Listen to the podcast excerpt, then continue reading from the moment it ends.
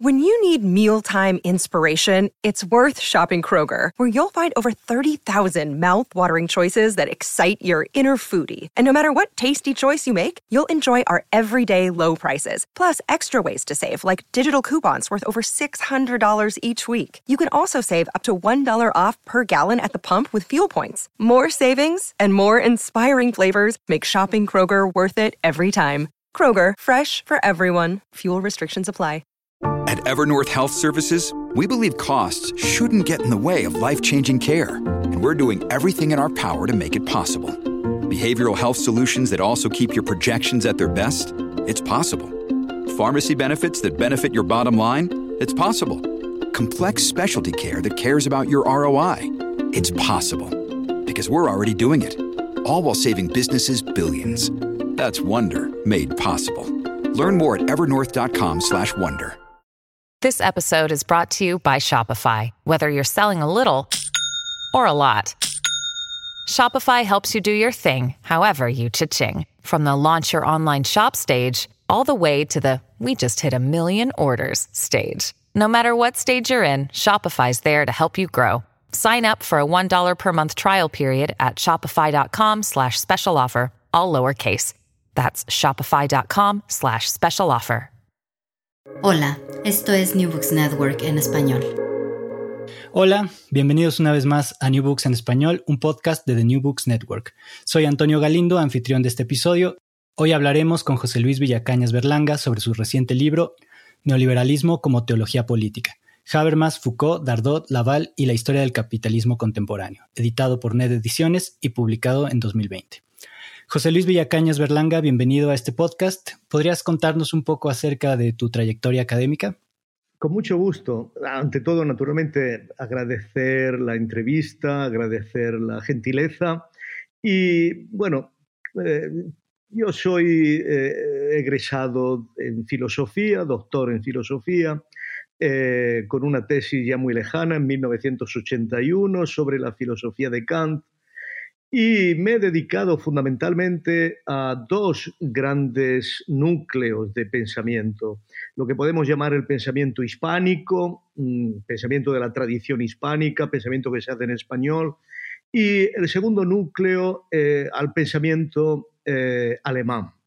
Pensamiento alemán a partir de Kant, a partir de la ilustración alemana, y he intentado recorrer toda la línea de eh, la filosofía clásica alemana, desde el idealismo, he trabajado en Fichte, he trabajado en, Hegel, he trabajado en, el romanticismo alemán, pero pronto me orienté de un modo mm, pues intuitivo hacia lo que podemos llamar el neocantismo de finales del siglo XIX y principios del XX, y de manera muy especial en el pensamiento de Max Weber, el pensamiento del gran sociólogo eh, alemán.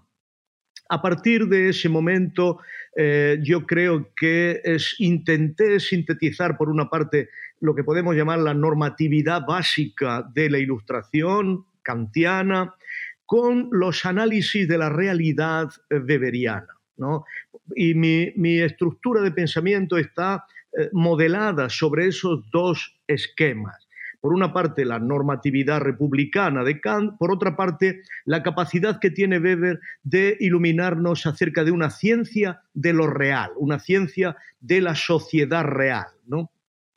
Y creo que a partir de ahí pues, eh, he estudiado el pensamiento alemán contemporáneo, fundamentalmente lo que podemos llamar eh, el pensamiento eh, habermasiano, el pensamiento de la Escuela de Frankfurt, y eh, posteriormente me ha interesado mucho el pensamiento de Hans Blumenberg, ¿no? Eh, yo creo que eh, Hans Blumenberg es un teórico que se vincula, por una parte, también a Kant. Él mismo se ha confesado un kantiano, un viejo kantiano decepcionado, pero al mismo tiempo ha querido ofrecer una teoría de la modernidad que, en cierto modo, eh, no diría que, choca con la beberiana, pero que eh, tiene elementos, por una parte, convergentes con los beberianos y por otra parte tiene elementos que podemos llamar complementarios, diferentes, ¿no? Pero en ambos casos podemos decir que el gran pensamiento weberiano y el de Blumenberg es el, de, el problema de la legitimidad de la modernidad. ¿no? Y bueno, creo que este problema nos permite eh, pues mantener un diálogo muy central con pensadores como Foucault, con pensadores eh, como el pensamiento francés también contemporáneo. Y a mí personalmente me ha interesado la manera en que la modernidad se ha eh, vinculado al pensamiento en español, ¿no? la manera en que los pueblos hispánicos hemos tenido nuestra variación de la modernidad. Eh, o, o, no hemos tenido una modernidad propiamente dicha, o hemos tenido una modernidad peculiar, una modernidad imitada, ¿no? Que ha generado pues ese isomorfismo entre la historia hispana y la historia de los pueblos latinoamericanos, ¿no? con un siglo XIX atravesado por las guerras civiles, con dificultades de implementación de las realidades democráticas, eh, con lo que sabemos de dificultad de producción de igualdad, de producción de sociedades modernas. ¿no? Y, estos son los dos polos en los que continuamente me he movido, un diálogo entre el pensamiento europeo y el pensamiento eh, hispánico, hispanoamericano o latinoamericano. Bueno, pues eso explica la potencia del argumento que presentas en neoliberalismo como teología política y me da pie a preguntarte cuál fue el proceso que te llevó a escribir este libro, cuáles fueron los retos, los desafíos intelectuales, las rutas, como todas las historias, esta eh, eh, se puede hacer larga o se puede hacer breve. Eh, si voy a la parte breve de la historia, en realidad fue por, por, por, mi buen amigo Alfredo Landman, que es el editor de Gedisa y el editor de NED, que me propuso hacer un libro donde recogiera las principales tesis y discutiera con las principales tesis de Dardor y Laval, ¿no? los libros de La razón del mundo y los libros sobre el neoliberalismo de Dardor y Laval.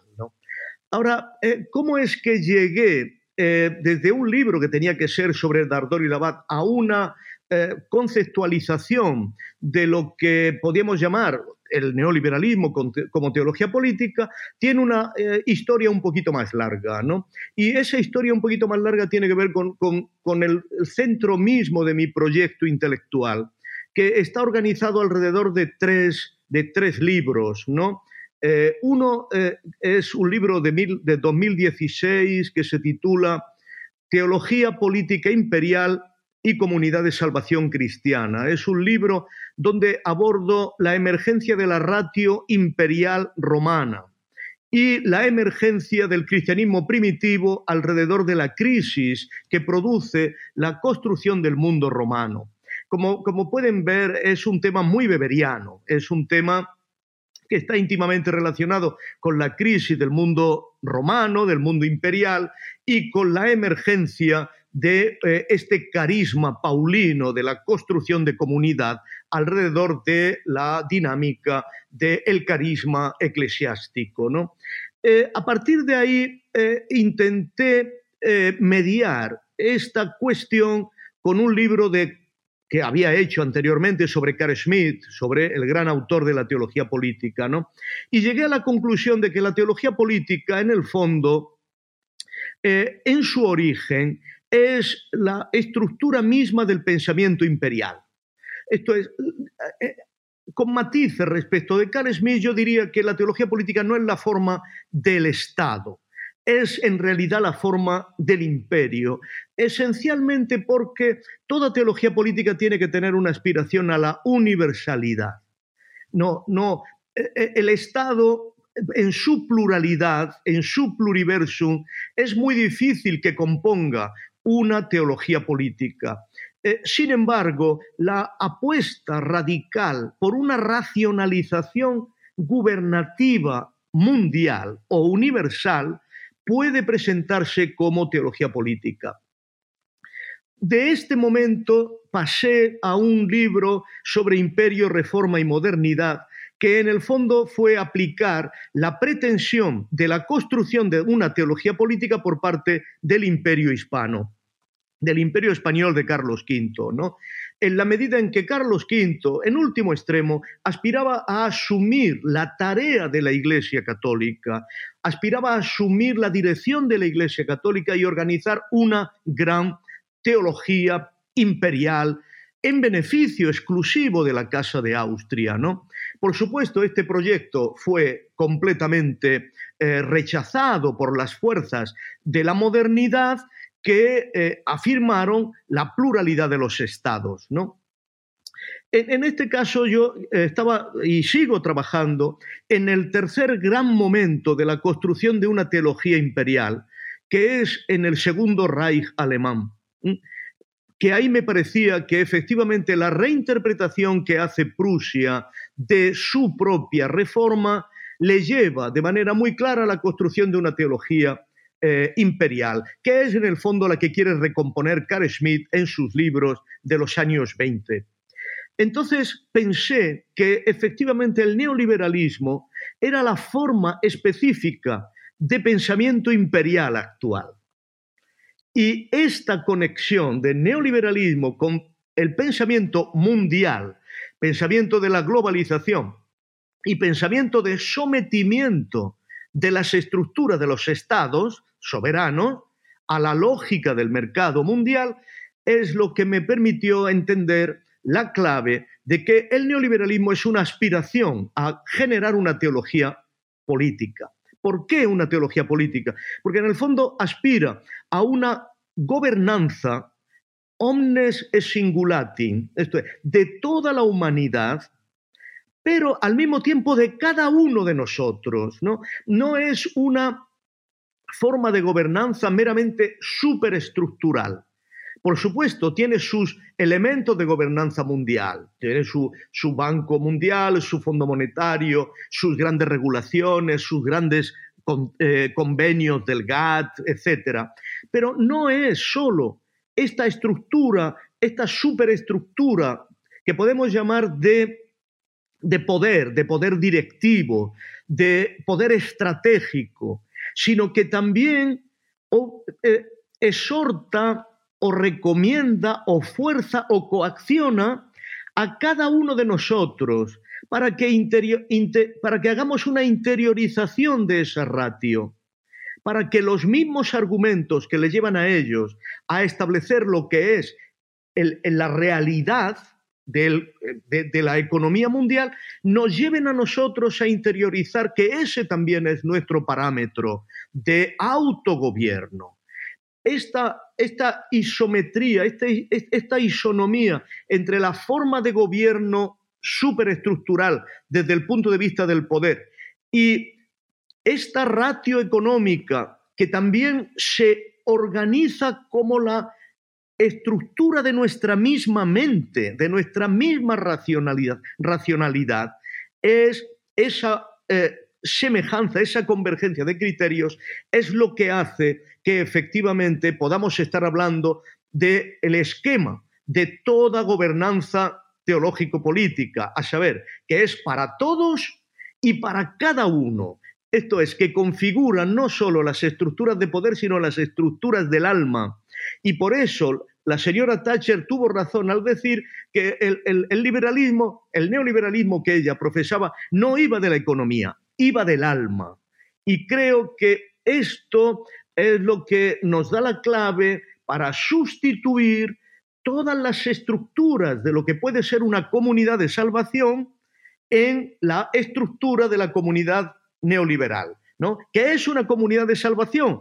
Puesto que diferencia a aquellos bien adaptados de aquellos que desadaptados entran en una vida precaria, quedan fuera de los márgenes de, los márgenes de la temporalidad normal de la existencia y, por supuesto, eh, tienen que verse y culpabilizarse como que no han estado en condiciones de eh, rendir acerca de su propia ratio, de su propio talento o de su propio crédito. ¿no? Por lo tanto, a partir de ahí comencé a mostrar cómo en el fondo eh, toda la estructura del neoliberalismo tiene un componente de culpabilización, tiene un componente teológico real, ¿no? que efectivamente acaba produciendo una promesa, una promesa para los que quieren creer en ella, una promesa de autorrealización, una promesa de distinción, una promesa que eh, permite diferenciar entre salvados y condenados. Claro, la idea del emprendedor de sí mismo, ¿no? El sujeto emprendedor de sí mismo que internaliza esa racionalidad económica de la competencia. Sí, eh, pero, pero que obliga a una, que obliga a una, a una recomposición a, posteriori de que en el fondo esa realización, esa autorrealización, eh, eh, le acredita de algún modo racional y moralmente como alguien que en el fondo está haciendo lo debido con una cierta superioridad de conciencia con independencia de cualquier otra construcción ajena a su salvación individual. Yo creo que, que este parámetro de, construcción de la propia conciencia eh, y de la certeza de salvación que produce, creo que es una parte completamente inseparable de esta dimensión teológico-política del neoliberalismo. Efectivamente, este principio de eh, racionalidad económica funcionando desde el propio sujeto eh, conlleva una, moral, ¿no? El, sujeto es exitoso en función de que también cumple con esos parámetros o, o no lo es y por lo tanto es culpable de su propio fracaso. Me gustaría ir ahora a la primera parte del libro en la que reflexionas en torno a la emergencia del neoliberalismo como una respuesta a las crisis de legitimidad del capitalismo tardío. A partir de la obra de Habermas expones que el neoliberalismo surge como una forma de escapar de las limitaciones que Habermas identifica, en particular en torno a las limitaciones ecológicas, antropológicas y geoestratégicas que enfrentaba el capitalismo en ese momento. ¿Podrías profundizar un poco sobre estos aspectos, por favor? Efectivamente, eh, el, libro eh, que inspira el punto de partida eh, de, mi exposición es Problema de legitimidad del capitalismo tardío. ¿no? Pero este libro, efectivamente, es el primero que identifica, a mi modo de ver, de manera clara, que el, capitalismo tardío se enfrentaba a tres problemas eh, estructurales conectados que tenían que ver fundamentalmente con algo decisivo, que era su propia capacidad de eh, ordenar su futuro. por, encima de, por, encima de, la cuestión de la motivación, eh, estaba el hecho de que el capitalismo comenzaba a presentir las dificultades de realización en el futuro. Y esto estaba íntimamente vinculado con dos cosas adicionales a la motivación. Estaba conectado con, primero, la problemática del medio ambiente, que en Alemania ya estaba muy presente al final de los años 60, y estaba conectado con la posibilidad de mantener de forma permanentemente abierta la competencia entre los países del bloque soviético y los países del bloque eh, occidental. ¿no? Y más lo que ve, en cierto modo, es que eh, esas tres dimensiones, motivación, bloque, eh, bloque mm, capitalista frente a bloque soviético y, tercero, desarrollo de la producción frente al medio ambiente y la limitación y la finitud del medio ambiente no están, no están resueltos de un modo real en, ninguno de las, en ninguna de las manifestaciones del sistema productivo del presente, ni en el sistema productivo soviético, ni en el sistema productivo capitalista. Y Habermas eh, lo, lo, que entiende es que no se pueden resolver a, a la vez, que es imposible que se resuelvan a la vez. Eh, esto significa que si se quiere desplegar el sistema productivo de manera permanente para vencer a los soviéticos, el medio ambiente acabará produciendo un desastre y acabará generando la crisis del petróleo en el que entró inmediatamente el mundo occidental. Pero si no existe, si no existe continuamente la necesidad de superar el mundo soviético, el, mundo occidental se quedará sin motivación real en su propia estructura. ¿no? Entonces, Habermas se da cuenta de que eh, la, salida del capitalismo está en esa triple tensión que es completamente imposible de resolver.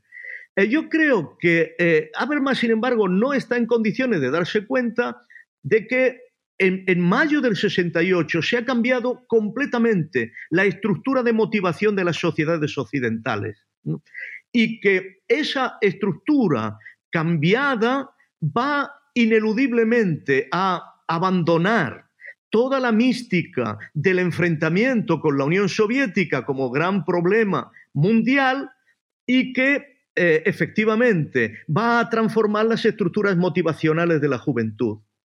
Y creo que ahí es donde Foucault percibe que en esa estructura motivacional el neoliberalismo va a intensificar su propuesta de libertad como forma de crear un tiempo para el propio, para el propio futuro del capitalismo. Y por eso este libro nos permitió comprender la dimensión específicamente central de la, del libro Foucaultiano del el nacimiento de la biopolítica. Eh, en cierto modo podemos decir que el callejón sin salida en el que Habermas situaba el capitalismo fue abierto por la emergencia del neoliberalismo y por la emergencia de la biopolítica. Y eh, esto se produce mediante eh, una intensísima campaña de vinculación de libertad como motivación fundamental del ser humano. La producción de libertad como motivación era lo que permitiría de nuevo a cada sujeto vincularse emocionalmente a las estructuras capitalistas. Y e, e, en este sentido, eh, eh, superar lo que desde el principio mismo del capitalismo productivo, del capitalismo industrial, era una carga psíquica intolerable, que ya fue apreciada por, por Max intolerable de la incorporación del sujeto a las formas del Taylorismo, del Fordismo, de la industrialización, etcétera, etcétera. ¿no? Por lo tanto, es evidente que el neoliberalismo, con independencia de la teoría de Hayek, el neoliberalismo que empieza en los años 60 a triunfar es una podemos decir que una apertura del capitalismo más allá del Fordismo para compensar todas las sobrecargas psíquicas que había significado los sistemas disciplinarios propios del capitalismo tradicional. ¿no? E, en este caso, yo creo que debemos asumir algo fundamental a mi modo de ver, ¿no? que lo que está aquí en juego es siempre la misma racionalización. El problema es la diferencia de comprensión de la racionalización. Si uno va a los escritos de Taylor, del Taylorismo, o va a los escritos de Ford, de principios del siglo XX, por supuesto que descubre ahí todas las premisas del neoliberalismo, en el sentido, premisas abstractas, formales del neoliberalismo. Racionalidad, cientificidad, eh, economización, eficacia, etcétera, etcétera pero se hace a costa del aparato psíquico. A partir del neoliberalismo, lo que se produce es una compensación entre la dimensión productiva y la dimensión del consumidor. Una, una reorganización de esas dos dimensiones, pero que en el fondo no es sino una perfección adicional de lo que era la racionalización capitalista inicial. ¿no? Por lo tanto, yo no, no creo que entre neoliberalismo y capitalismo clásico exista una ruptura, sino que existe un ajuste motivacional en el sentido weberiano y un ajuste de proporción entre el sistema productivo y el sistema de consumo. Esto es, entre lo que podemos llamar el tiempo de deber y el tiempo de poder, de empoderamiento, ¿no? El tiempo de deber y el tiempo de libertad. Y en este sentido, por supuesto, ofrece, esto es muy importante, ofrece las claves para resolver los problemas eh, habermasianos, los tres problemas habermasianos. El problema de la motivación, el problema del medio ambiente, en la medida en que, por supuesto, eh, va a generar eh, toda una especie de consumo de virtualidad, ¿no? que no amenaza directamente la producción de el consumo de energías fósiles y va a generar, claro, una dimensión ideológica que no va a poder ser resistida por la Unión Soviética. Esto es una dimensión de, eh, de, consumo, de producción de libertad, de sentimiento de libertad, que la Unión Soviética no va a estar en condiciones de rozar y que por lo tanto va a generar la explosión del mundo socialista y el triunfo, el final de la historia en el sentido de Fukuyama. ¿no? Eh, y, por, esto, por esto, para mí era tan, tan importante ¿no? el pensamiento de Habermas, porque ahí eh, descubre un diagnóstico, a mi modo de ver, muy acertado acerca del callejón sin salida en el que está el sistema occidental y al mismo tiempo por percibir bien las dificultades, está en condición de ofrecer el camino. Y el camino es una transformación de la idea de subjetividad, una transformación de la idea de libertad y una completa transformación de las motivaciones que el propio capitalismo permite. ¿no? This episode is brought to you by La Quinta by Wyndham. Your work can take you all over the place, like Texas. You've never been, but it's going to be great because you're staying at La Quinta by Wyndham. Their free bright side breakfast will give you energy for the day ahead. And after, you can unwind using their free high speed Wi Fi. Tonight, La Quinta. Tomorrow, you shine. Book your stay today at lq.com. Podríamos entonces eh, decir que lo que, lo que observamos Eh, en la segunda mitad del siglo pasado sería un paso del capitalismo regulado por el Estado a un, al capitalismo regulado por esta nueva teología política que, logra consolidar esa universalidad a través del, poder y la dominación? Hay que reparar en que eh, efectivamente los grandes constructores del Taylorismo, Ford, eh, Taylor, ya tenían una previsión mundial y en cierto modo lo que, lo que a Max Weber le entusiasma de todo el industrialismo es que va a generar una nueva forma de relaciones mundiales. Quiero decir, la industrialización, el americanismo que decía Gramsci, ya es un fenómeno mundial o aspira a ser un fenómeno mundial. no puede serlo, no puede serlo mientras que exista la fragmentación del mundo. Por eso, eh, la, superación de la Guerra Fría es lo que da pie verdaderamente a una universalización real. Eh, como sabemos, esa mundialización que estaba prevista por el industrialismo solo lo solo lo consigue el neoliberalismo. Y lo consigue con dos medidas que sabemos que están en la base de su triunfo sobre la Unión Soviética, que es la dolarización de la economía, por una parte, la destrucción del sistema oro y, por otra parte, la incorporación de China al mercado mundial. Eh, esto es, el, momento crucial de esta eh, reemergencia, eh, de, este reajuste del capitalismo, es el gobierno Nixon, que es el gobierno que está detrás de todo el presente el gobierno que está detrás del cambio de dirección de, los Estados Unidos, el gobierno que está detrás, por supuesto, de la necesidad de configurar esto es muy importante, de configurar para este nuevo pensamiento imperial, para este nuevo pensamiento universalista, de configurar una realidad patriótica norteamericana fuerte, poderosa, que tenga que eh, generar en algún momento, que no, que no, que, pueda defender esos intereses globales con, uh, una, con un pensamiento en sí mismo, eh, podemos decir que autoritario. ¿no? Eh, todas, las, todas las formas que hemos percibido en, en, el gobierno Trump, todo, todo estaba apuntado ya en la época Nixon, que es, por supuesto, la época que da entrada a China al mercado mundial y que produce la dolarización del mundo. Por lo tanto, podemos decir que eh, la, industrialización no estaba en condiciones de producir un universalismo. Hay que recordar los fenómenos eh, latinoamericanos de, eh, sustitución de, sustitución de importaciones, de creación de una industria nacional, etcétera, etcétera.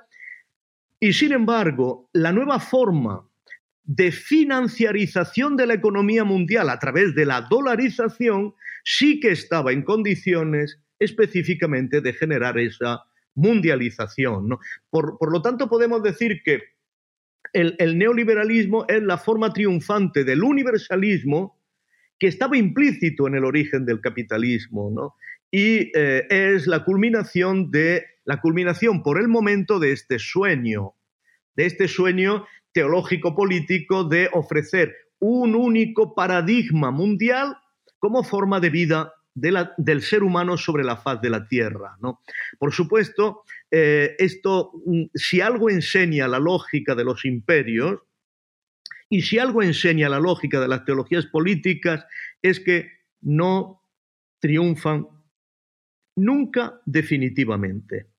Eh, el, el ser humano, los grupos humanos, son demasiado, demasiado fieles a su pluralidad como para acabar asumiendo una teología política. Y, por supuesto, esto es lo que hace que una vez que se ha establecido ese paradigma mundial, no se sabe quién va a ser el que lo ejecute, el que lo administre en el largo plazo, el que esté en condiciones efectivamente de construir unas relaciones de dominación imperial con ellas. ¿no?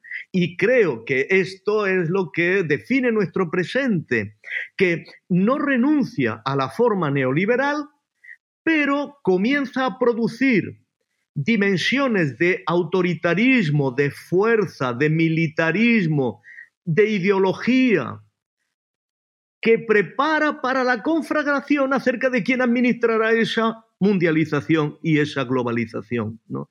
pero que en el fondo no hace sino definir el sujeto y la lucha que llevará a quien realmente administre esa globalización. En este sentido se parece a la fase anterior, porque si recordamos, todas las grandes, todos los grandes conflictos mundiales han sido analizados en términos de quién tendrá la hegemonía para el dominio de la técnica.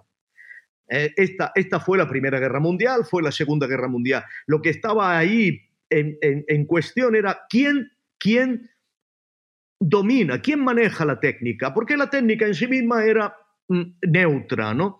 Ahora no estamos en la cuestión de la técnica, también estamos en la técnica, porque el ser humano nunca olvida un estrato pasado, pero ahora estamos en quién domina la financiarización de la economía y alrededor de una globalización comercial. ¿No? Esta, esta es la cuestión.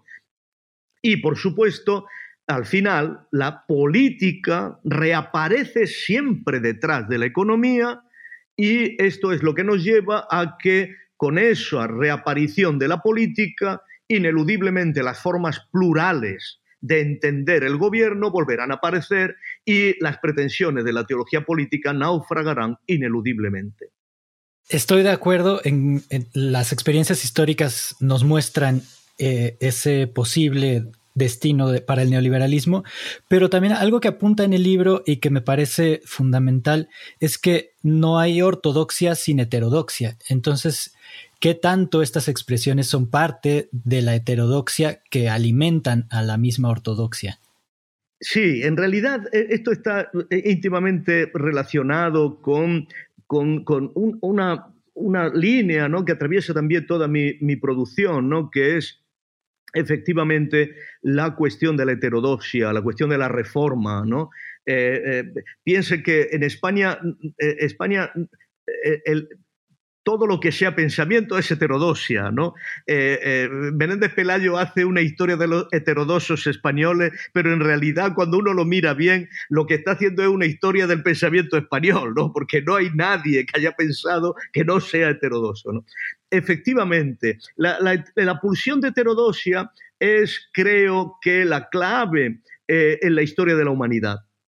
Y por eso no, no, no hay no hay demasiado optimismo para los teólogos políticos, ¿no? Eh, fíjate que incluso la, propia Iglesia Católica, que eh, es un instituto, un instituto flexible, completamente flexible. A lo largo de su historia ha podido introducir en su complexio opositorum las cosas más lejanas, más diversas, a condición de que asumieran la, superioridad jurídica de la Iglesia. ¿no?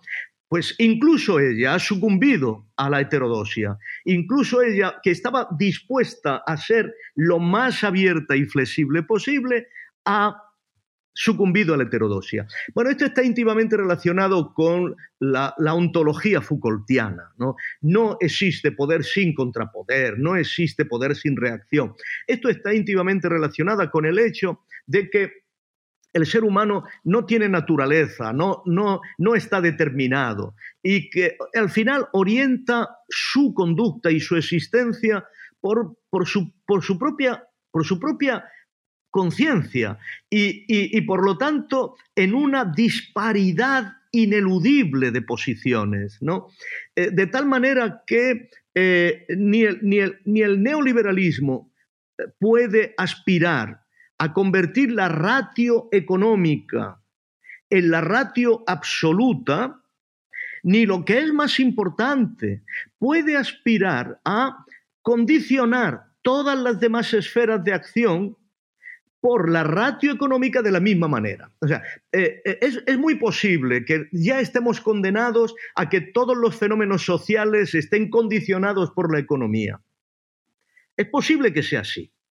Lo que no es, lo que no es en modo alguno seguro es que las formas de condicionamiento de la economía respecto de las otras esferas, erótica, familiar, científica, etcétera, sea la misma. Y yo creo que aquí la clave la da, el, el propio Masbeba cuando dice que el capitalismo ya es una planta que crece en cualquier sitio. Crece aquí y crece en, el desierto arábigo, o crece aquí y en, la India eh, o en el Pakistán. Da lo mismo pero los sitios donde va a crecer son diferentes.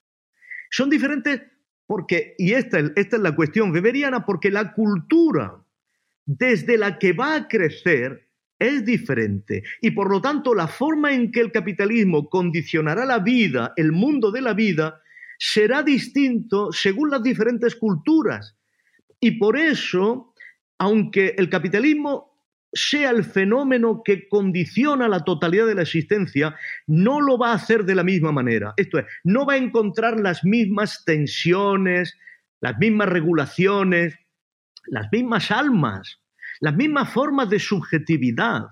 El hecho de que en, la India alguien pueda estar introduciendo chip del ordenador con el que estoy hablando, pero al mismo tiempo abandone la sesión para ir a, hacer abluciones a las almas de sus antepasados, en las que piensa que algún día puede encontrar el soporte de una reencarnación. Esto acabará teniendo formas diferentes que no podrán construir homogeneidad y que por lo tanto no podrán generar de hecho y realmente ese gobierno de todos y cada uno. Y esto en el fondo es lo que le sucede a la vieja Roma. La vieja Roma quiere hacer un culto al emperador, pero al final el culto del emperador que van a tener los, los, hombres de Jerusalén o los hombres de Hispania, al final va a ser diferente. Y esa diferencia con el tiempo va a estar en condiciones de arruinar las formas de homogeneidad. ¿no? Por lo tanto, las heterodosias son inevitables, son constitutivas del ser humano y arruinarán tarde o temprano. En la medida en que conecte con el mundo de la vida, arruinará cualquier tipo de gobierno mundial. Ese panorama es, es, lo que podríamos estar esperando para un futuro próximo, ¿no? Eh, eso me lleva a pensar que eh, en el libro planteas que el, neoliberalismo es una revolución civilizatoria integral que incluye el psiquismo, las conciencias y eh, las motivaciones subjetivas. En ese sentido, podemos también hablar de, y lo haces en el libro, de un de un cambio de época, ¿no? Con respecto a ese capitalismo regulado por el Estado que produce, que tiene otras motivaciones. Em, Y esta revolución civilizatoria permite que ese nuevo poder pastoral de la biopolítica se ejerza por medio de la vinculación universal del mercado. Ese eh, dispositivo que se interioriza, que el sujeto interioriza. ¿no? ¿Nos podrías eh, explicar un poco más acerca de esta evolución o esta revolución civilizatoria? Sí, esto es muy importante porque eh, he subrayado eh, en, en todas mis intervenciones una cierta continuidad entre la época del Fordismo y la época del neoliberalismo. Eh, sin, embargo, sin embargo, nuestro grupo de investigación y yo mismo en el libro queremos hacer una historia de la contemporaneidad que marque las diferencias también. Por supuesto que hay una ratio común en la medida en que se busca la eficiencia, la racionalidad, la cientificidad y, por supuesto, que con el Fordismo lo que se busca es eso desde el punto de vista de la producción, de un modo muy importante, que es que el manager tiene que estar en condiciones de conocer lo mismo o mejor que el trabajador el mundo de la producción. Esto es una revolución respecto del capitalismo del siglo XIX, donde el capitalista tiene a su hombre de confianza, que es el que se mueve entre los trabajadores, pero él aparece como un ser heterogéneo. En el Fordismo no es así, en el Fordismo el hombre, el manager, tiene que conocer mejor que los propios trabajadores el proceso de trabajo, ¿no? Ahora, para hacerlo así, sabe que tiene que motivar a los trabajadores. Y la forma en que el Fordismo y todo, lo que, todo lo se conoce como el Fordismo mejoraba la disposición de los trabajadores a convertirse en agentes racionales era la convicción, más o menos sincera, de que de ese modo se procuraba el beneficio común, el beneficio universal, se procuraba un aumento del nivel de vida que tenía efectos redistributivos en mejores salarios y más capacidad de trabajo para la colectividad. Podemos decir en este sentido que, y eso fue lo que fundó luego el estado de bienestar, que en el Fordismo había una dimensión republicana. Esto es, allí se buscaba la ventaja la felicidad, el confort de la totalidad de la población. ¿no? Este, es, esto, exactamente esto, esta capacidad del Fordismo de autopresentarse y en cierto modo serlo, compatible con el desarrollo de un sistema democrático, ha cambiado. En el neoliberalismo no es necesario. En el neoliberalismo el parámetro es el éxito del individuo. El parámetro es la individualidad, ¿no? Y eh, no, es completa, no es en modo alguno necesario que el individuo en su éxito acompañe el éxito de la comunidad. Y esto es así porque el paradigma, el paradigma que hay debajo del neoliberalismo es completamente diferente, el paradigma de racionalidad es completamente diferente del paradigma de racionalidad que existía en el Fordismo.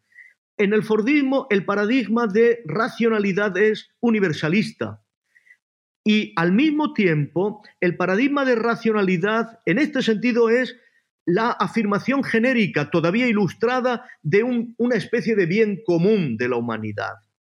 Esto ha cambiado en el neoliberalismo, porque Hayek muestra de manera muy clara que la noción de razón, la noción de racionalidad, está íntimamente vinculada a éxito y fracaso.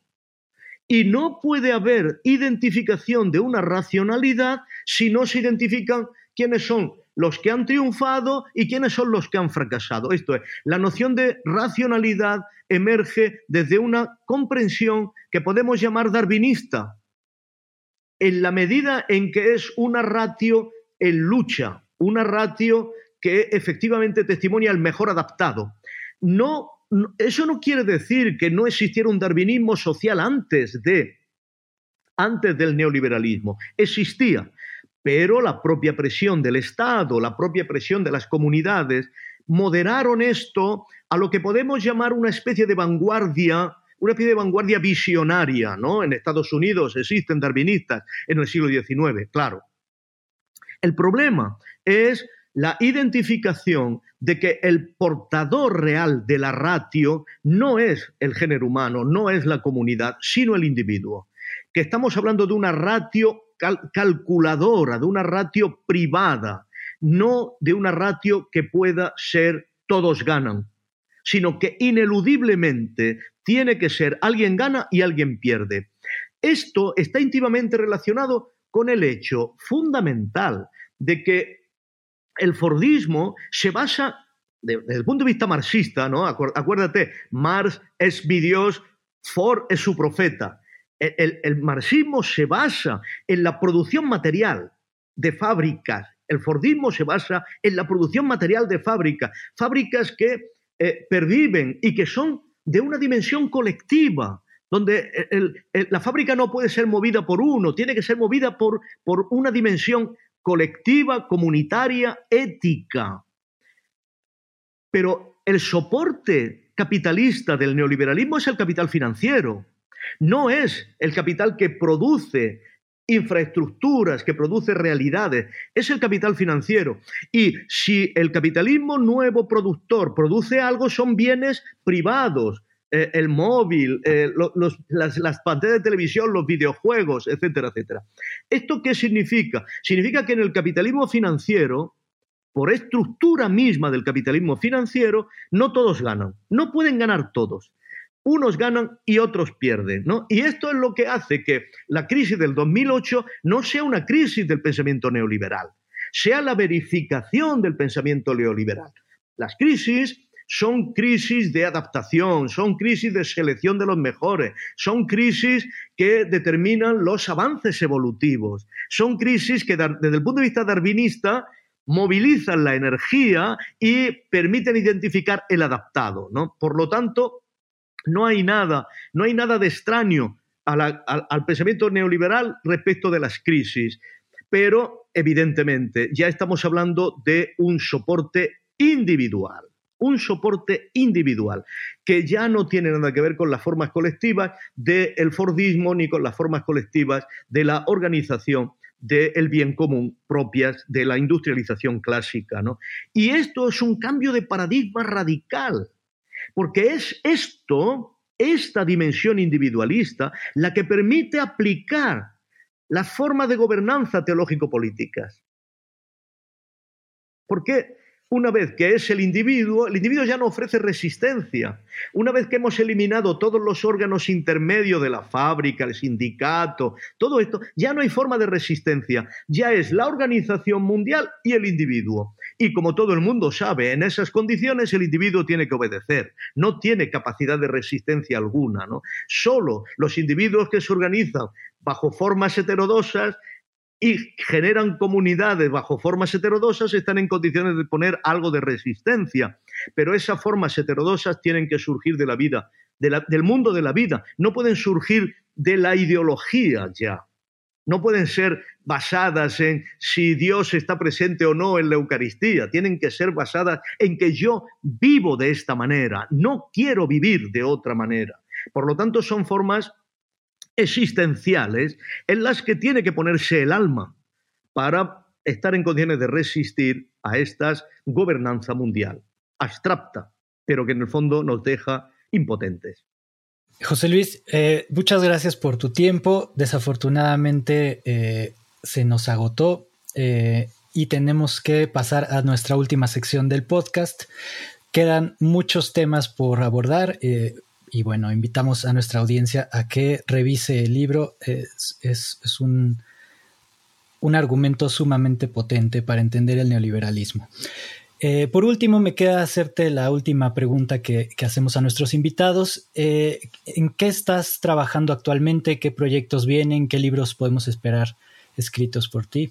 Bueno, en, realidad llevo varios frentes, no, no quiero ser prolijo ni, ni abusar de la audiencia llevo varios frentes, ¿no? Uno es desarrollar un un proyecto que se llama Inteligencia Hispana, ya he hablado, y que en el fondo es construir una, le he llamado Inteligencia Hispana Ideas en el Tiempo, que es mostrar el proceso histórico intelectual de la construcción de las sociedades hispánicas. ¿no?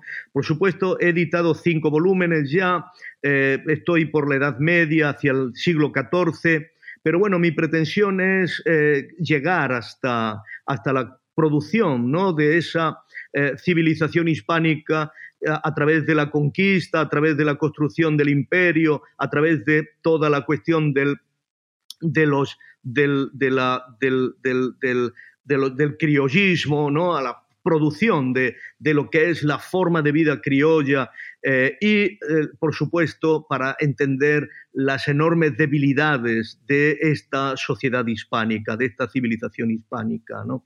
y por lo tanto de una manera bastante crítica con su evolución. Pero luego estoy eh, ultimando en estos momentos, bueno, ahora saldrá en este sentido también de comprensión de las realidades hispánicas, un libro sobre la dictadura de Franco eh, basada eh, fundamentalmente en el análisis de Maquiavelo y de Gramsci.